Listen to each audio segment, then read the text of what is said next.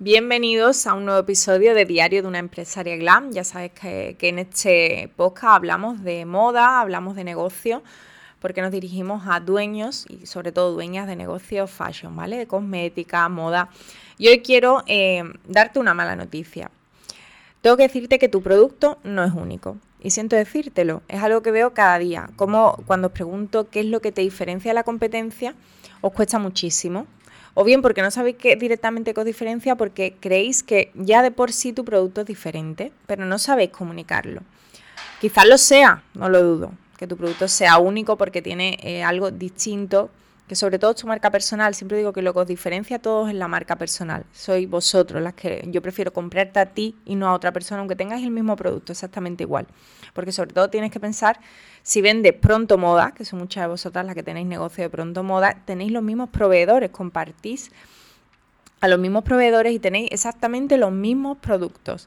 ¿Cómo me diferencio entonces? Encima tenéis un gran problema que utilizáis las fotos de los proveedores en vuestras redes sociales. Es decir, que yo me meto en tu perfil y me meto en el de tu competencia y tenéis exactamente las mismas fotos. ¿Por qué tengo que comprarte a ti? ¿Y por qué no le compro a María en vez de a Carmen? Eh, pues ahí es donde entra la marca personal, en diferenciaros, ¿vale? Obviamente si es un producto eh, de diseño, es un producto diseñado por vosotros o un servicio, ahí sí tenéis que trabajar eh, sobre todo comunicar qué es lo que se diferencia. ¿no? Aquí tenemos que trabajar eh, la famosa estrategia del Customer Journey, eh, perdón, el Customer Centric, perdón, que es el cliente es el centro. El cliente es el centro, tengo que pensar y conocer muy bien a mi cliente, a mi buyer persona, a mi posible cliente, qué es lo que necesita mi posible cliente, entonces creo ese servicio, ese producto pensando en esa persona. cuando tengo un producto de pronto moda, que tengo mis proveedores, también elijo y selecciono esos productos pensando siempre en mi buyer persona, a quién me quiero dirigir y qué es lo que necesita, ¿vale? Es muy importante la selección de esos productos siempre pensando que el cliente es el centro. Es una estrategia eh, que es súper tendencia y seguirá siendo tendencia en 2022. ¿Cómo comunico que soy diferente? Es muy importante contarlo con contenido de valor. Muchas veces no me lo estáis contando. A cuando hablo con vosotras digo, es brutal vuestro, vuestro producto. porque no ofrecéis, por ejemplo, una oferta irresistible.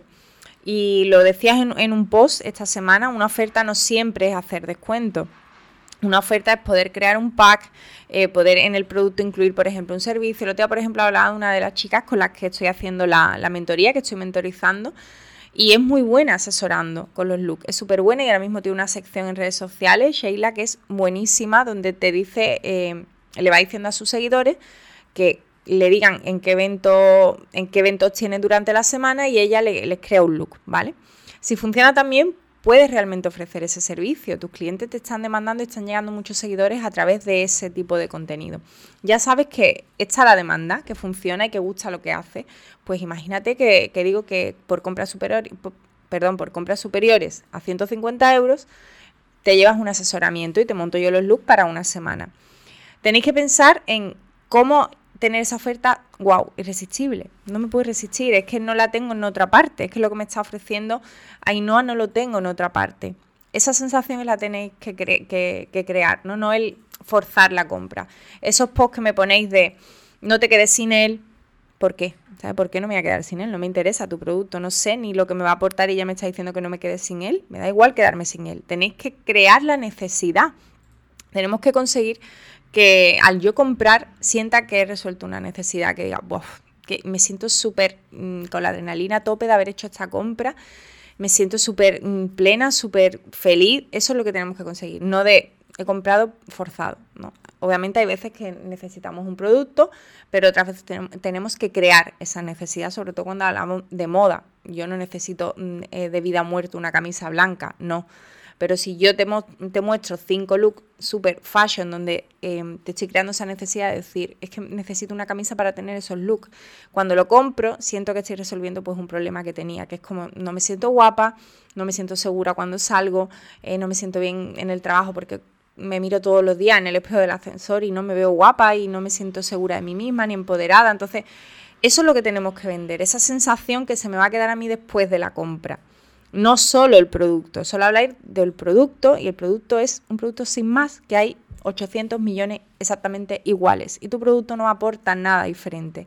Aportas el cómo me lo vendas tú la manera en la que tú eh, le incluyes esa tu personalidad, eh, tu manera de combinar moda, de cómo mostrarme las fotos, de cómo conectar conmigo, de cómo hablas, de cómo eh, te comunicas conmigo, cómo me respondes a los mensajes. Todo eso me hace conectar contigo de una manera diferente que yo te tenga presente. Y a la hora de comprar te voy a tener a ti presente antes que, a otras marcas. Entonces tenéis que tener eso siempre presente, que vuestro producto no es único y tenéis que trabajar para que la experiencia de compra sí lo sea para que yo consiga que tu marca esté en mi cabeza y que yo quiera comprarla antes que cualquier otra. Ya sabéis que todo este tipo de estrategias, mucho más detalladas, las comparto a diario en mis redes sociales, que podéis seguirme en Instagram, sobre todo que estoy súper activa, en arroba inoa.rosado y en arroba fedra agency, que, que es mi agencia. Y ya sabéis que me tenéis disponible para lo que sea y es hora de poneros las pilas, comunicar, comunicar, porque todo lo que queda dentro se pudre, que es una, una frase que dijo Fedra, que de ahí eh, vino también el nombre de la agencia. No quedarnos nada dentro y comunicarlo todo, todo lo que dé valor a vuestros negocios.